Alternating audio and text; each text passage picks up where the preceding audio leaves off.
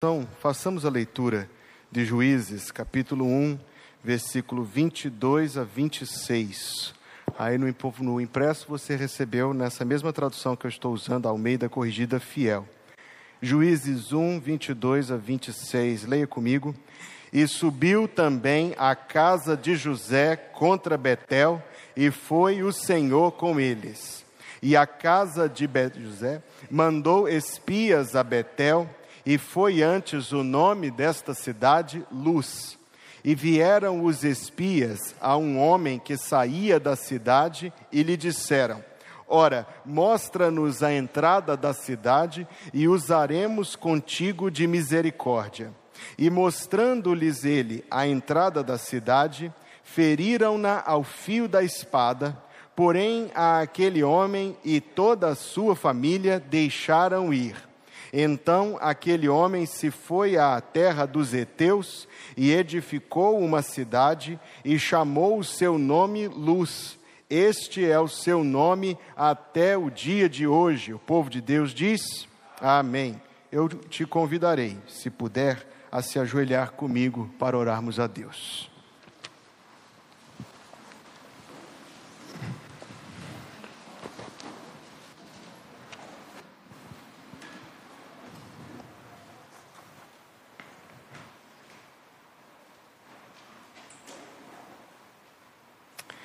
Senhor Deus e Pai,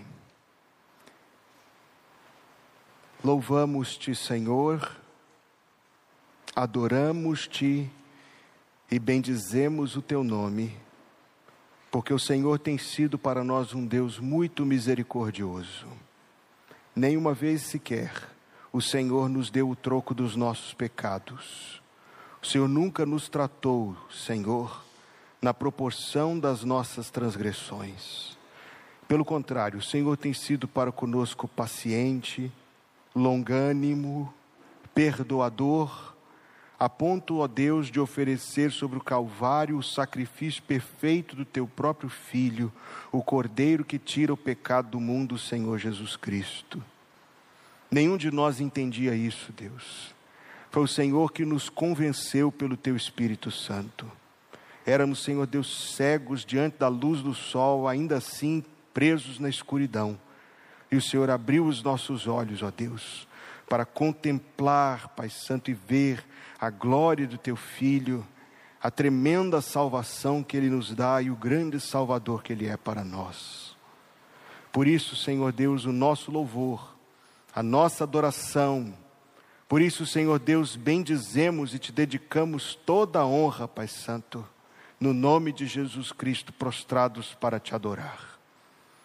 Acabamos de ler a tua palavra, Deus, e sabemos que a lei do Senhor é perfeita e refrigera a alma, e que o estatuto do Senhor é fiel e dá sabedoria aos simples. Sabemos, ó Deus, que a tua palavra vale mais do que o ouro e é mais doce do que o mel.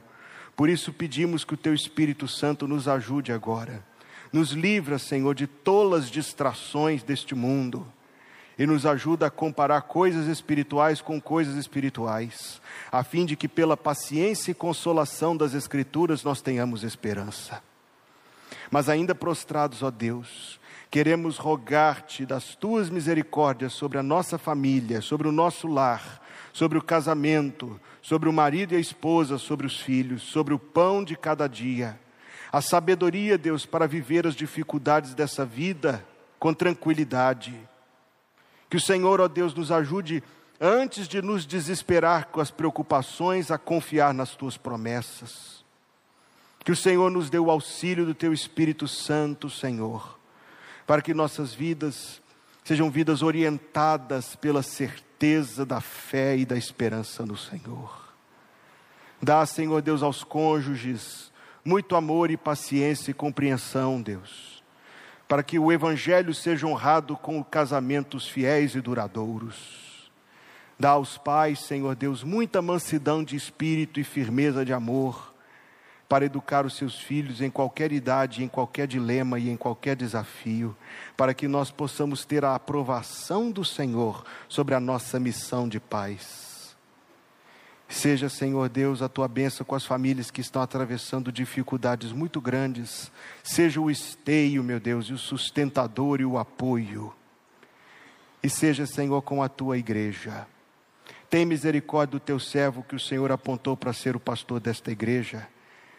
Não leva, Senhor Deus, em consideração as muitas fraquezas, Deus, e imperfeições do teu servo, mas dá ao teu servo a ajuda do Espírito Santo a cada dia, Deus nas decisões, no aconselhamento, na visitação, na pregação da palavra, na condução da igreja.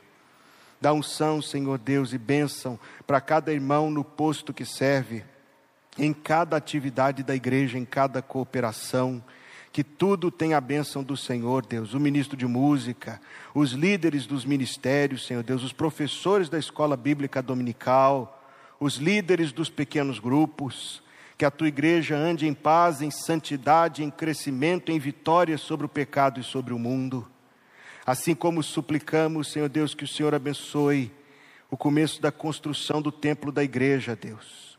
Louvado seja o teu nome, que esse prédio hoje está ficando, Deus, apertado. Mas nós, Senhor Deus, não nos gloriamos senão no nome do Senhor.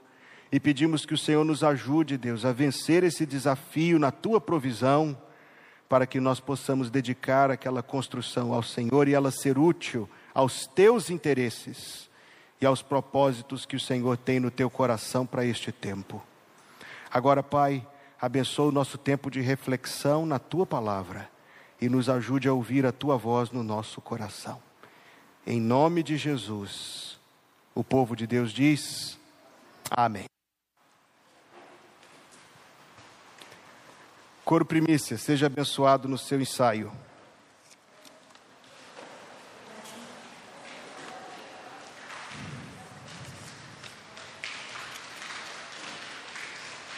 Que animação para ir para esse ensaio, hein?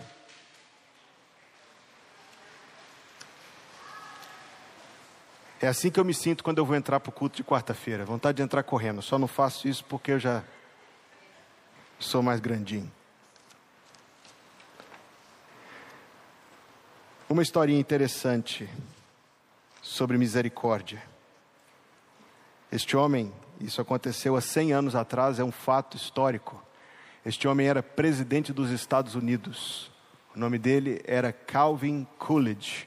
Não foi um dos presidentes mais notáveis, não, mas ocupou a cadeira quatro anos. Ele estava dormindo num quarto de hotel, isso aconteceu em 1923. Ele estava dormindo num quarto de hotel quando houve um barulho chamativo no quarto, ele acordou e viu um, um homem mexendo na sua mala, perpassando ali a mala dele, isso na calada da noite. Ele acendeu uma luz, era um ladrão que tinha entrado no quarto do hotel e estava mexendo nas coisas. Ele disse: Ei, se puder, leva o relógio, era um relógio de bolso, mas deixa a tampa, porque na tampa tinha sido gravado homenagem quando ele ganhou aquele relógio. Aí, a partir disso, ele conseguiu dialogar com o ladrão. E descobriu que era um jovem estudante universitário de uma família muito humilde, que estava passando por uma dificuldade financeira, estava roubando não somente ou exclusivamente por mau caratismo, mas por necessidade. E queria roubar para poder pagar, estava para ser expulso lá do quarto onde ele morava de aluguel e ainda acertar algumas coisas. Então aquele homem, repito, o presidente dos Estados Unidos, disse a ele: Pois não roube, pegue emprestado, eu te empresto dinheiro. Aí acharam na carteira dele um valor X de dólares e ele disse: Fique como um empréstimo. E o rapaz, obviamente, muito aliviado, ia sair pela porta e disse: Se eu fosse você, não sairia por aí, não, porque o serviço secreto está do lado de fora. Saia pela janela por onde você entrou. E assim o fez. Nota de rodapé histórico número um: esse fato só foi conhecido recentemente, quando um descendente do presidente Coolidge escreveu uma biografia baseada nos seus diários. As pessoas naquele tempo tinham o costume de escrever diários. À época, optou-se por não divulgar o fato. Primeiro, para não humilhar a escolta do presidente. Segundo, para não difamar o hotel. E terceiro, o nome do rapaz foi uma coisa que o próprio presidente não escreveu no seu diário, ninguém sabe quem foi. Sabe-se, no entanto, nota de rodapé número 2, que há uma segunda entrada no, di no diário do presidente Coolidge, de alguns meses depois, onde ele registrou: recebi o dinheiro emprestado de volta. Este é um exemplo de misericórdia aproveitada. O texto da nossa reflexão esta noite é um lamentável exemplo de misericórdia desperdiçada. Título da mensagem desta noite: Misericórdia desperdiçada. Veja o contexto, versículo 22. E subiu também a casa de José contra Betel, e que termina o versículo dizendo: E foi o Senhor com eles. A conquista de Canaã não foi um acontecimento histórico esvaziado de significado espiritual. Não foi só uma questão geopolítica entre as nações. Uma arqueóloga principal no estudo daquela região, naquele tempo da Idade do Bronze, de fato encontrou todos os vestígios históricos de uma invasão descomunal nas cidades cananitas naquela época, naquele período histórico. Colossal, arrasando as cidades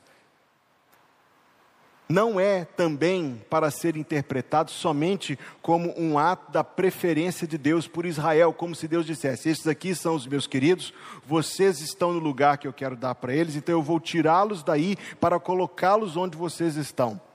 Você tem de se lembrar, meu irmão, e a Escritura Sagrada é tão clara a respeito disso, que Deus tinha dito, cerca de 430 anos antes, a Abraão, que o povo dele, a descendência dele, iria peregrinar pela terra, até que viesse o tempo, e aí Deus usou a seguinte expressão: até que viesse o tempo em que a medida dos cananitas estivesse cheia.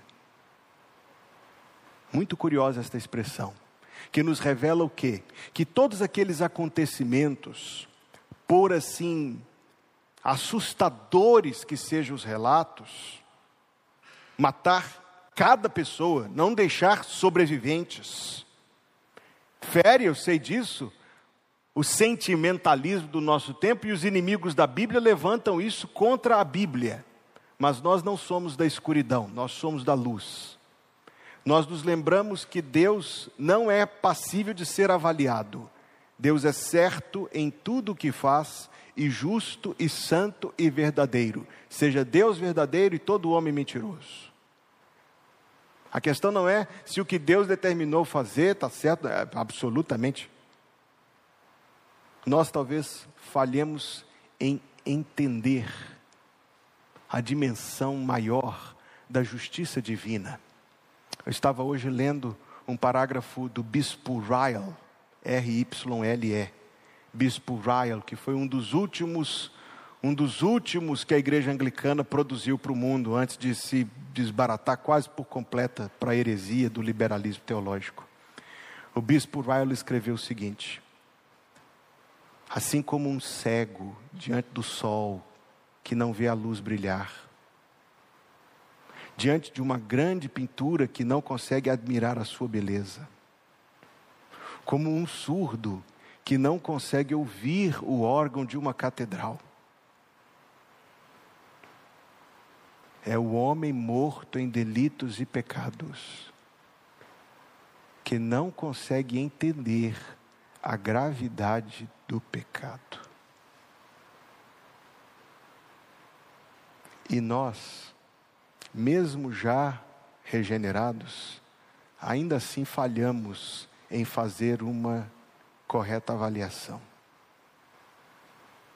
Nós avaliamos o pecado mais pelas suas consequências principalmente as imediatas, mais pela eh, vergonha que ele pode produzir em nossos corações a partir da culpa, do que o pecado em si, na sua hediondez, na sua malignidade, no que ele é em contraste com a glória da santidade de Deus. É por isso que há episódios da Escritura Sagrada que nós talvez falhemos em compreendê-los. É porque carecemos tanto de uma compreensão adequada do próprio pecado, quanto de uma compreensão adequada da glória e da santidade do nosso Deus.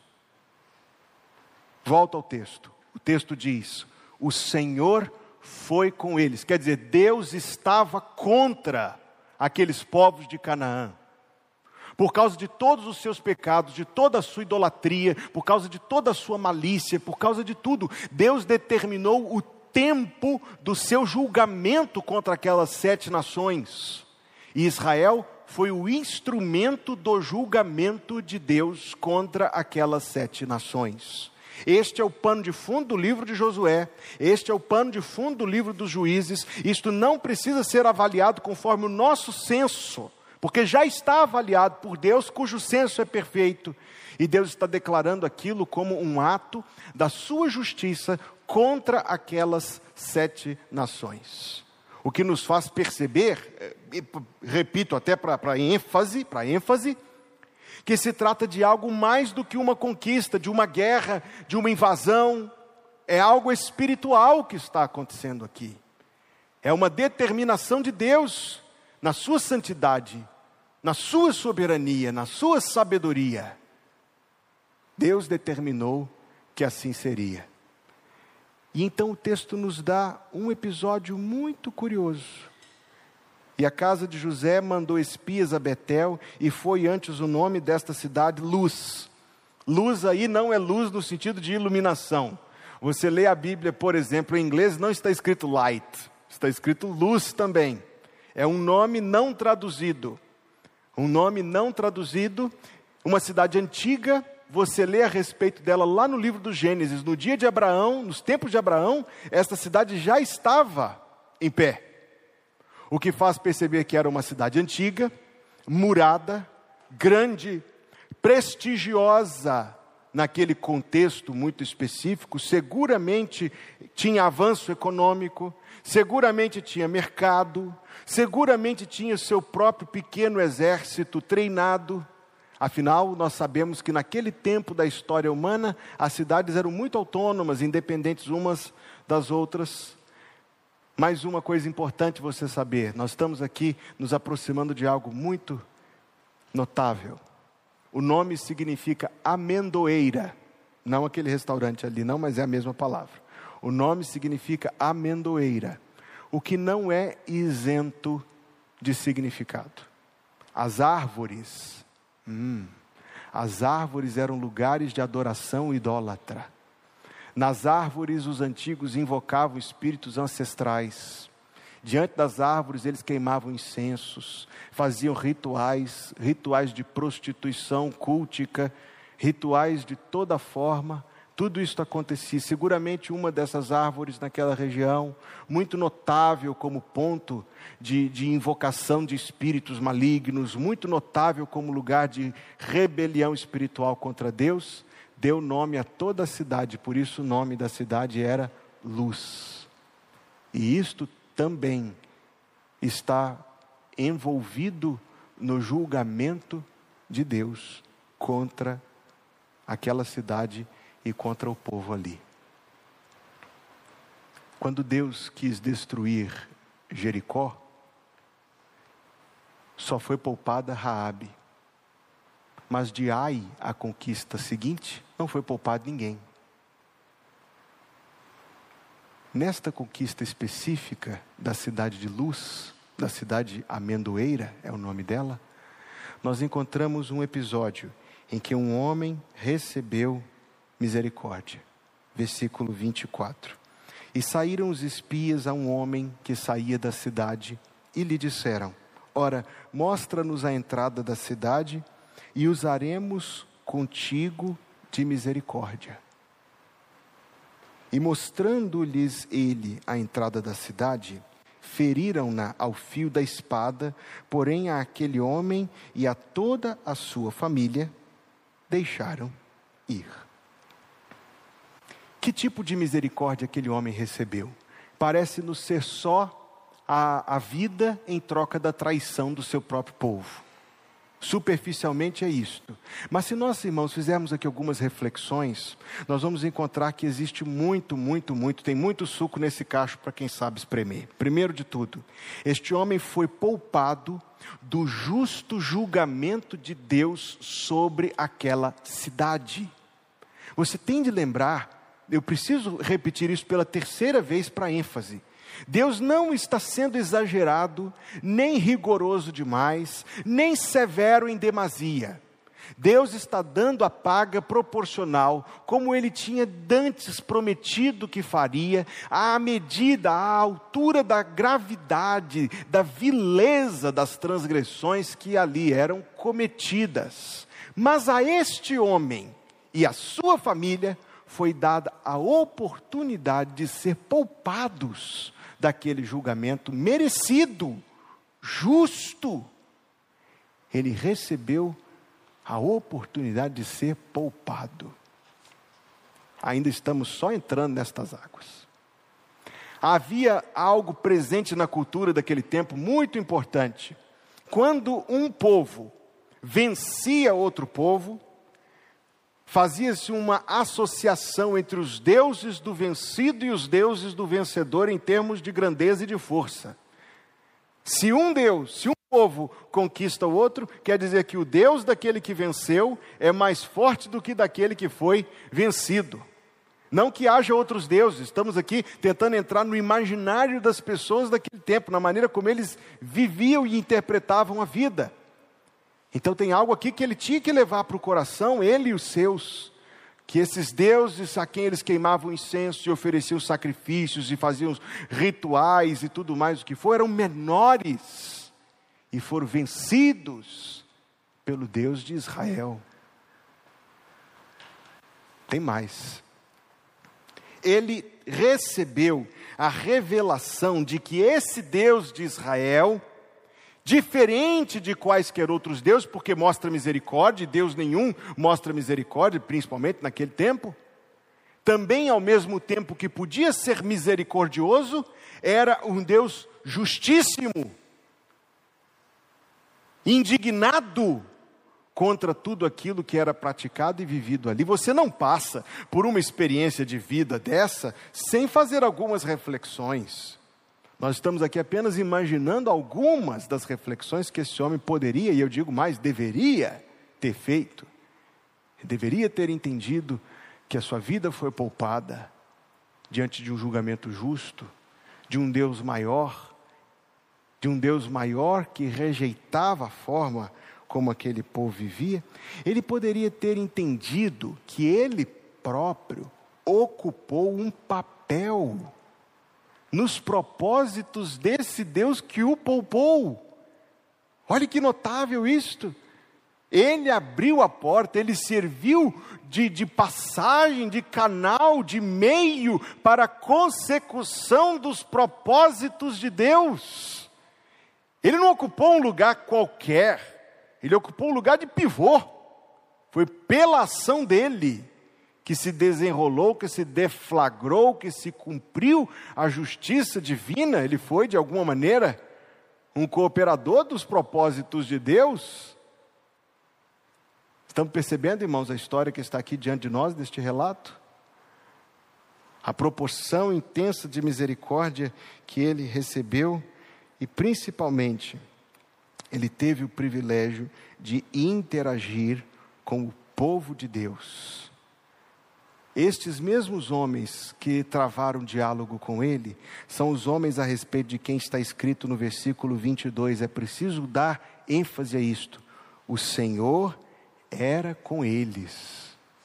Então, quando ele interagiu e lidou com o povo de Deus, ele estava interagindo e lidando com aqueles em cujo meio Deus estava.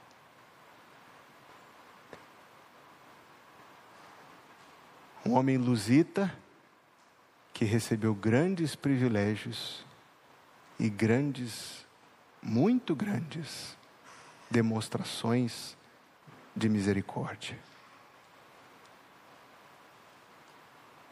A ele foi dada a revelação com misericórdia, com chance que aos outros lusitas não foi dada. O texto diz que eles entraram na cidade e feriram a fio da espada. E só aquele homem e a sua família deixaram sobreviver. Quer dizer, os outros foram julgados Ele não. Ele não somente não foi julgado, ele recebeu misericórdia e teve a grande oportunidade de fazer uma reflexão sobre todas estas coisas. Misericórdia recebida, porém, na história desse homem, misericórdia desperdiçada. Veja o que diz o versículo número 26. Então aquele homem se foi à terra dos heteus e edificou uma cidade. Agora preste atenção no que ele fez. E chamou o nome Luz. Este é o seu nome até o dia de hoje. Vamos colocar as coisas em proporção. Esse livro dos juízes, para mim, é um livro encantador, maravilhoso. Eu acho esse livro um, um, uma coisa esplêndida. Vamos colocar as coisas em devida proporção. Nós temos uma história lá no livro de Josué sobre uma mulher que recebeu a mesma misericórdia que o homem lusita recebeu. O nome dela era Raabe.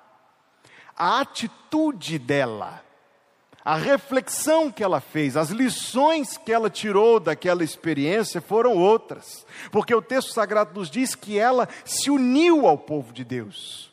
De início, ela pediu permissão a Josué para morar no, na, na, na periferia do acampamento, porque ela era gentia. Mas depois, pouco tempo depois, ela foi integrada ao povo, ela se casou dentro da tribo de Judá, e quando você lê lá Mateus capítulo 1, está lá o nome dela, lá como uma das ancestrais de nosso Salvador, de nosso bendito e maravilhoso Mestre, o Senhor Jesus Cristo. Como eu disse, ninguém passa por uma situação como essa, uma experiência como essa, sem obter algumas reflexões, ou pelo menos deveria ser assim. Raabe pediu, ela disse: aceitem-me, deixem-me ocupar um lugar com vocês. Em contraste com Raabe, o homem lusita foi para longe, se foi à terra dos heteus. É difícil afirmar com toda certeza não é perto, muito provavelmente lá na Turquia, lá em cima, lá longe, longe, longe, longe, longe.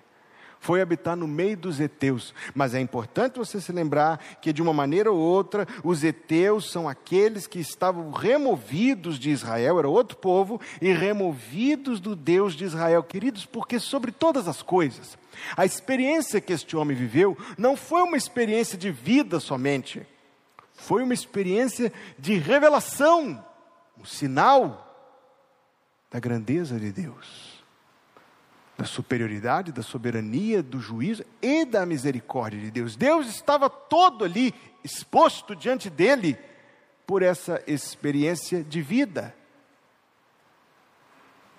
Mas tendo recebido uma misericórdia tão grande, ele não quis saber nem de Deus, nem do povo de Deus. E aí o gesto, o gesto é profundamente revelador. Você que é um interessado na alma humana e em interpretar o comportamento humano, veja que atitude mais reveladora do coração. Ele foi para longe e o texto diz: e edificou uma cidade e o nome da cidade era Luz, o mesmo nome. Talvez dedicada ao mesmo Deus, é justo inferir isso. Talvez uma réplica e uma reconstrução daquilo que Deus tinha destruído. Diante de toda a misericórdia que ele recebeu, ele não se uniu ao povo de Deus, ele partiu para longe das verdades que lhe foram reveladas, ele não se uniu a Deus, ele não se atrelou aos propósitos de Deus, ele te, fez um mequetrefe de uma reconstrução daquilo que Deus destruiu. Misericórdia recebida, misericórdia desperdiçada. Colhe o benefício temporário mas não o benefício eterno. Aproveita o uso fruto superficial, mas não o uso fruto transformador. Perdoe-me a espúria, espuriíssima citação, mas Homer Simpson, já ouviu falar?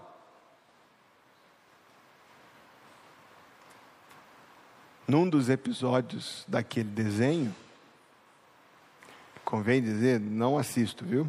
Nessa, nessa situação, a gente cita, a gente fica vendido. Né? Não, não assisto. Homer Simpson ia fazer uma cirurgia, um transplante de coração num dos episódios daquele desenho. Porque depois de passar a vida comendo que não presta e fazendo nada que prestasse, o coração dele estava perdido.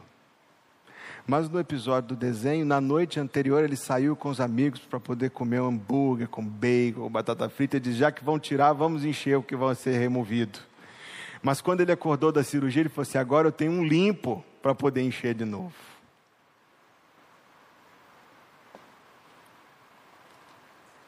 A graça, que graça? Graça nenhuma. A narrativa do desenho, você sabe disto é que ele expõe uma caricatura, um pouco de exagero do comportamento normal das pessoas do nosso tempo. Quando as pessoas estão rindo daquilo que não é nada risível, elas estão rindo de si mesmas, da sua degeneração, da sua corrupção espiritual. A lógica é: se eu puder escapar das consequências, não tem problema. Misericórdia desperdiçada. Se eu não morrer com a minha família no juízo de Deus contra esta cidade, escapei com a minha pele, vou lá e vou construir outra cidade com o mesmo nome, dedicada ao mesmo Deus, como se Deus já não me tivesse manifesto que é contrário a todas estas coisas e me deu uma chance de misericórdia para que eu não fosse tragado no justo juízo, como os meus companheiros e meus compatriotas foram. Misericórdia recebida. Misericórdia desperdiçada. Entendida a história, eu queria fazer uma pergunta para os meus irmãos. Quem é semelhante a esse homem lusita? Podemos pensar em algumas respostas. Podemos pensar naqueles que escutam a mensagem do Evangelho de Jesus Cristo sem serem verdadeiros convertidos daqueles que absorvem, que usufruam, usufruem dos incontáveis benefícios do Evangelho. Por exemplo, a vida da igreja, o convívio da igreja, a amizade dos irmãos, o apoio, o apoio dos irmãos, os laços de comunhão, que no mundo de hoje chamam de network, a oportunidade de conhecer pessoas, sem, no entanto, experimentar de uma vida verdadeiramente transformada pelo poder do Evangelho do Senhor Jesus Cristo. Usufruem dos superficiais benefícios temporários, sem usufruir dos verdadeiros benefícios permanentes, eternos do Evangelho poderoso e glorioso de Jesus Cristo. O Evangelho, queridos irmãos, deve soar em nossas almas como um sinal poderosíssimo de alerta, que nos faça garantir, assegurar que estamos seguros e salvos no, no, no Senhor Jesus. Para mim, nenhum episódio histórico é mais digno desse contraste, mais equivalente a esse contraste, do que uma inundação assombrosa que aconteceu em 19, se não estou enganado, foi no ano de 1900. Depois você pode pesquisar a respeito disto. Uma cidade no estado do Texas, nos Estados Unidos, chamada Galveston. É uma ilha, como a nossa ilha, mas é uma ilha bem menor do que a nossa. E, e um alerta foi disparado de que um furacão e um ciclone estavam se dirigindo àquela ilha. E o, e o, departamento meteorológico, isso estou falando no final do século XIX, muito difíceis as comunicações por telégrafo, fez o alerta chegar de que estava prevista uma inundação, que ia ser um ciclone com um tufão, com enchente, com tudo de terrível, e que as pessoas se preparassem, saíssem da ilha, fossem para o continente, procurassem refúgio.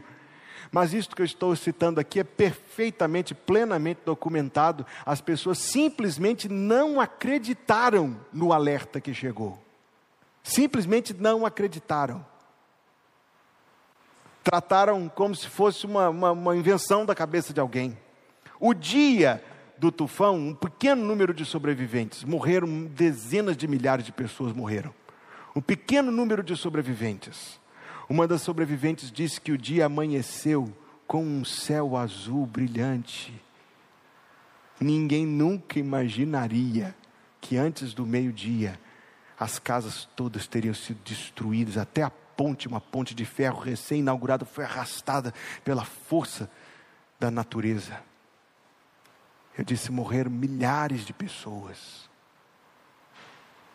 porque o alerta chegou até elas mas elas simplesmente não acreditaram naquilo.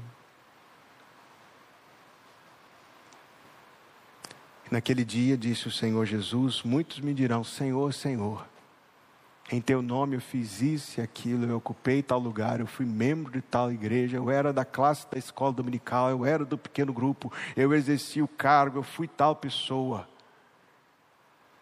E eu lhes direi: Não vos conheço. Apartai-vos de mim, vós que praticais a iniquidade. É uma grande misericórdia que Deus dá quando Deus faz o chamado do Evangelho ecoar no coração de alguém, mas é uma grande misericórdia frequentemente desperdiçada. Quem é semelhante ao homem lusita? Eu falei daquele que adia sua própria conversão, mas veja os que usam de livramentos. Irmãos queridos, livramentos que poupam a vida terrena, enquanto a pessoa prossegue descuidada a respeito de sua vida espiritual. cidadão passa por uma situação, pensa que vai, não foi, levanta-se com cheio de decisões. Você nunca viu isso? cheio de resoluções. Não, agora eu vou para a academia, vou fazer dieta, vou à igreja, vou servir a Deus, vou seguir o Senhor Jesus Cristo, vou ser melhor com a minha esposa, vou ser melhor com os meus filhos. Passa-se semanas, se muito. E infelizmente, com mais frequência do que nunca, e é mais provável a gente ver isso acontecer do que o contrário, a pessoa volta exatamente, exatamente como estava antes, quando não pior. Misericórdia recebida misericórdia desperdiçada. Imaginem aquelas pessoas que ocupam posição chave na sociedade e no mundo, que inadvertidamente são instrumentos dos propósitos de Deus. Governantes, os que exercem os poderes da sociedade, são pessoas que, como esse homem aqui que abriu a porta da cidade para o juízo de Deus acontecer, são pessoas que estão, de alguma maneira, servindo aos propósitos de Deus. É um grande privilégio. É mais do que um privilégio, é uma misericórdia. Misericórdia recebida, misericórdia desperdiçada. Até agora eu falei de pessoas que não são convertidas, mas será possível a misericórdia ser desperdiçada na vida dos salvos também? Cinco anos atrás eu escrevi um texto foi publicado no informativo da igreja que eu pastoreava lá em Belo Horizonte. E eu queria ler este texto para vocês. O título do texto foi publicado em outubro de 2018 é Desperdício. E assim eu escrevi: Desperdício é ter o Espírito Santo em si e não viver segundo tudo que ele nos proporciona.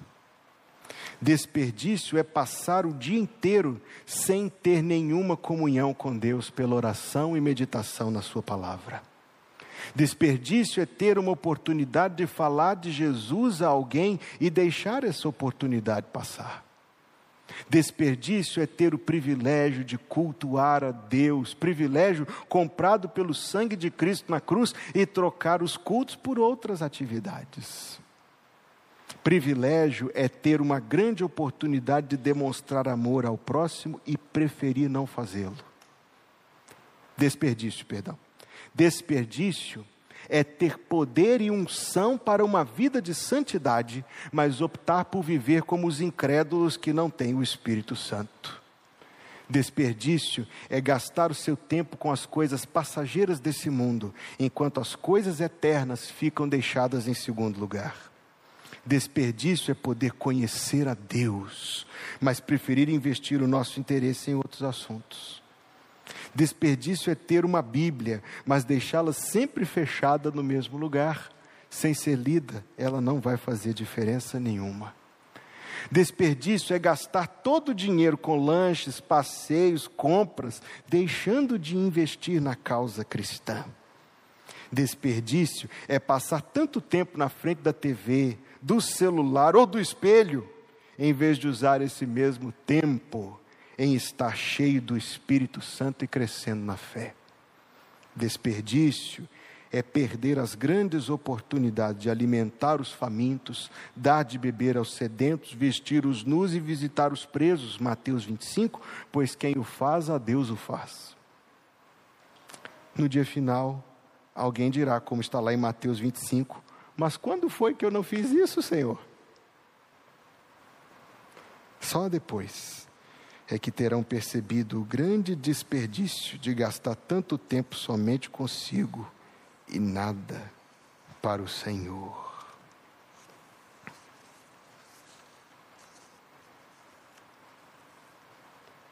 É semelhante ao Lusita, o salvo que tem o Espírito Santo, a Bíblia Sagrada, a igreja, o acesso a Deus, a oração e vive uma vida aquém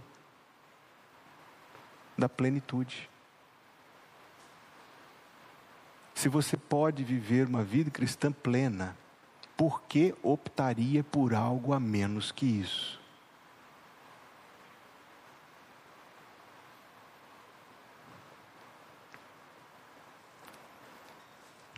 O apóstolo Paulo, escrevendo aos Coríntios, Primeira carta, capítulo 15, versículo 10, escreveu: Mas pela graça de Deus sou o que sou, e a sua graça para comigo não foi vã.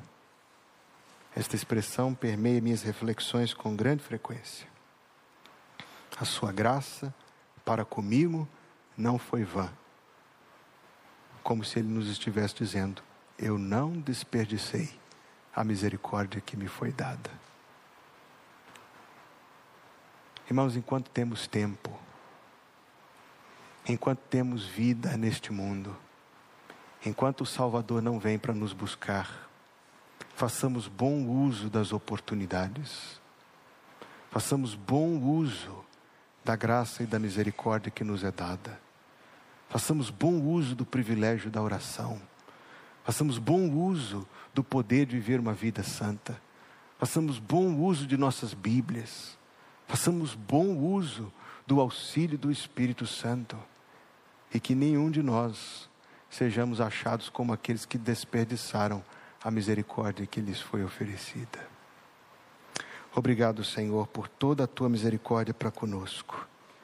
A misericórdia que o Senhor tem dado a cada um de nós, Deus é dezenas ou centenas ou milhares de vezes maior do que a misericórdia que o Senhor demonstrou àquele homem lusita naquele dia. Que o Senhor nos dê graça, então, Deus, para que a graça e a misericórdia que o Senhor nos tem dado não seja desperdiçada. Mas que nossas vidas, Senhor, possam ser reflexos de Jesus Cristo. E que os propósitos do Senhor, Deus, se cumpram na vida do teu povo Dá-nos graça, Pai Santo, em nome de Jesus, Deus, para que em vez de desperdiçar, aproveitemos ao máximo a misericórdia, a compaixão, a bondade, a generosidade, a clemência, a paciência, a longanimidade, o amor que o Senhor tem dispensado a nós e todos os recursos espirituais que o Senhor nos tem disponibilizado.